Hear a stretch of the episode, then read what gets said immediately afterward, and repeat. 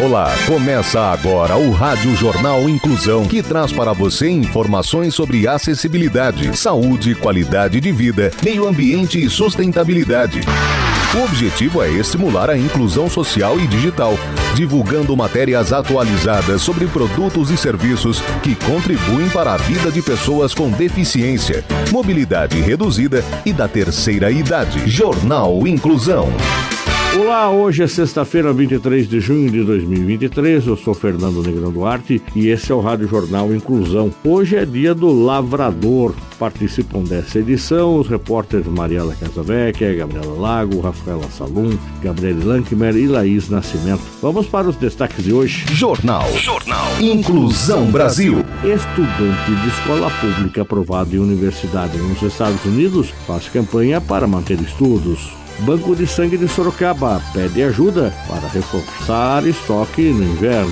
Meio Ambiente. Dia do Meio Ambiente é comemorado com plantio de 200 árvores em Sorocaba. Detalhes com Mariela Casavecchia. A Prefeitura de Sorocaba promoveu no Dia Mundial do Ambiente o plantio de 200 árvores em área pública localizada no Parque Vitória Régia, zona norte da cidade. A iniciativa envolveu alunos da Escola Estadual Sara Salvestro, servidores das Unidades Básicas de Saúde Vitória Régia e Ulisses Guimarães, a Polícia Militar Ambiental e integrantes do projeto Pescar. A ação fez parte da programação da Semana do Meio Ambiente e teve como objetivo ampliar a área vegetal da cidade, alinhada com o Plano Municipal de Arborização Urbana. O local ganhou mudas de ipê amarelo, ipê branco, ingado brejo, dedaleiro, grume-chama, uvaia, pitanga, jabuticaba, entre outras espécies. As árvores são responsáveis por regular a temperatura ambiente, servem de abrigo e produzem alimentos para diversos seres vivos, absorvem ruídos,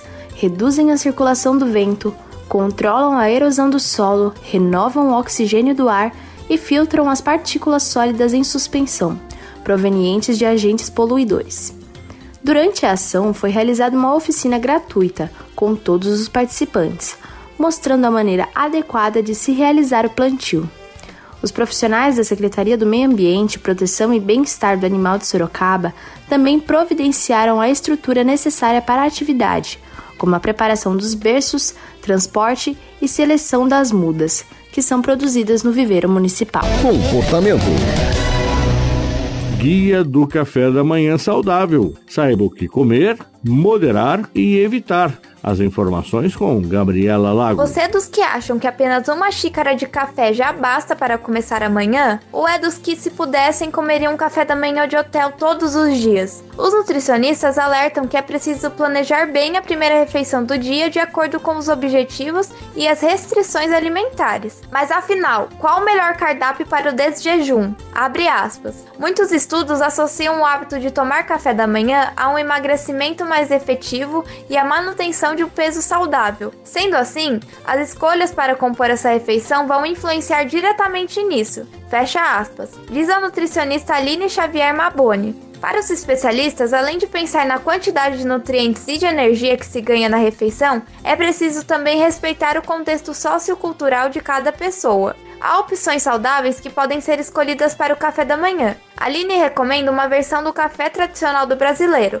mas pensada com o um melhor balanço nutricional. Abre aspas. Um pão francês com ovos e queijo branco mais alguma fruta, como mamão. Fecha aspas. Ovos também entraram nas indicações de todos os nutricionistas entrevistados, mas com variações no preparo que evitem o excesso de óleo. As frutas são boas opções, sendo todas elas liberadas pela boa quantidade de vitaminas e fibras que possuem. Uma boa estratégia é optar por frutas com baixa densidade calórica, como morango, melancia, melão, mamão, mirtilo, kiwi, laranja, mexerica e abacaxi. Tapiocas e cuscuz também podem ser incluídos no café da manhã, desde que o acréscimo de grande quantidade de manteiga seja evitado. Para quem quer incluir um recheio, o ideal é que sejam ovos, queijos magros, atum, frango desfiado ou tofu. Ação Social.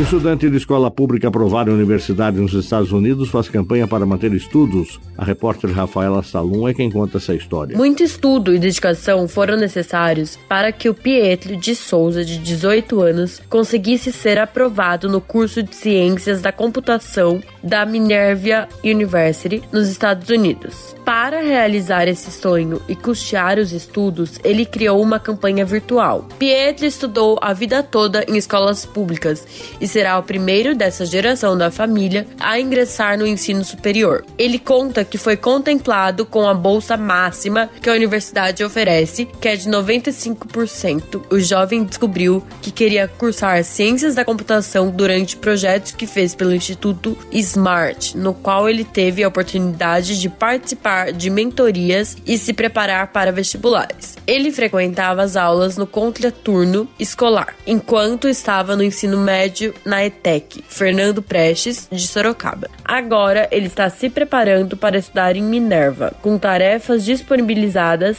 pela unidade para identificar o nível de conhecimento dele. Com a bolsa de estudos adquirida por Pietro, os custos de moradia e a maior parte da anuidade são cobertos. Os custos de vida, como de alimentação, serão garantidos por meio de uma vaga de estágio. Porém, ele não possui condições financeiras para o custo remanescente da anuidade, gastos de viagens e emissão de documentos. Pietro iniciou uma campanha pela internet em busca de contribuições. O valor total que ele precisa arrecadar é de 37 mil reais. Até o momento, ele chegou a alcançar 2% da meta. A viagem será no dia 21 de agosto. Saúde.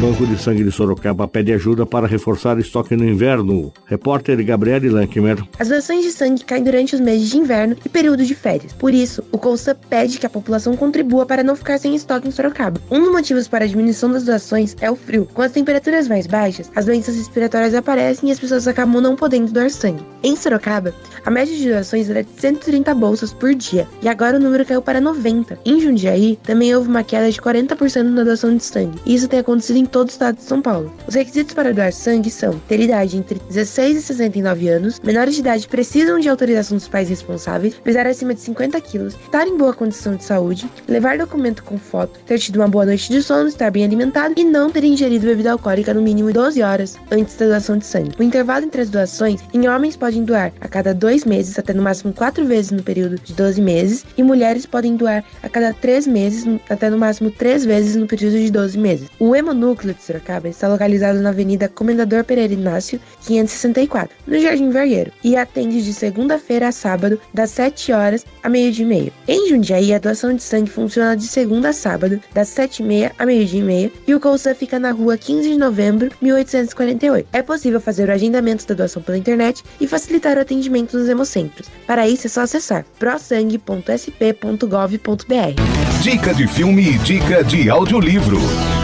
E a dica dessa sexta-feira é o livro Mulheres que Correm com os Lobos. Repórter Laís Nascimento. Mulheres que Correm com os Lobos é um livro escrito pela psicanalista e escritora americana Clarissa Pinkola Estes. Publicado pela primeira vez em 1992, é considerado um clássico da literatura feminista e de autoajuda. O livro é uma análise psicanalítica de contos populares e folclóricos de todo o mundo, em que Stess explora a relação entre mulheres e sua natureza selvagem. A autora usa o mito do lobo como símbolo de força e intuição feminina, que muitas vezes é reprimida pela sociedade. Através da análise dos contos, Stess explora temas como o despertar da sexualidade feminina, a maternidade, a relação entre mães e filhas, a liberdade pessoal e a importância de se reconectar com a natureza e a sabedoria ancestral. Você pode encontrar o livro no site da Magazine Luiza, magazineluiza.com.br por 52 reais.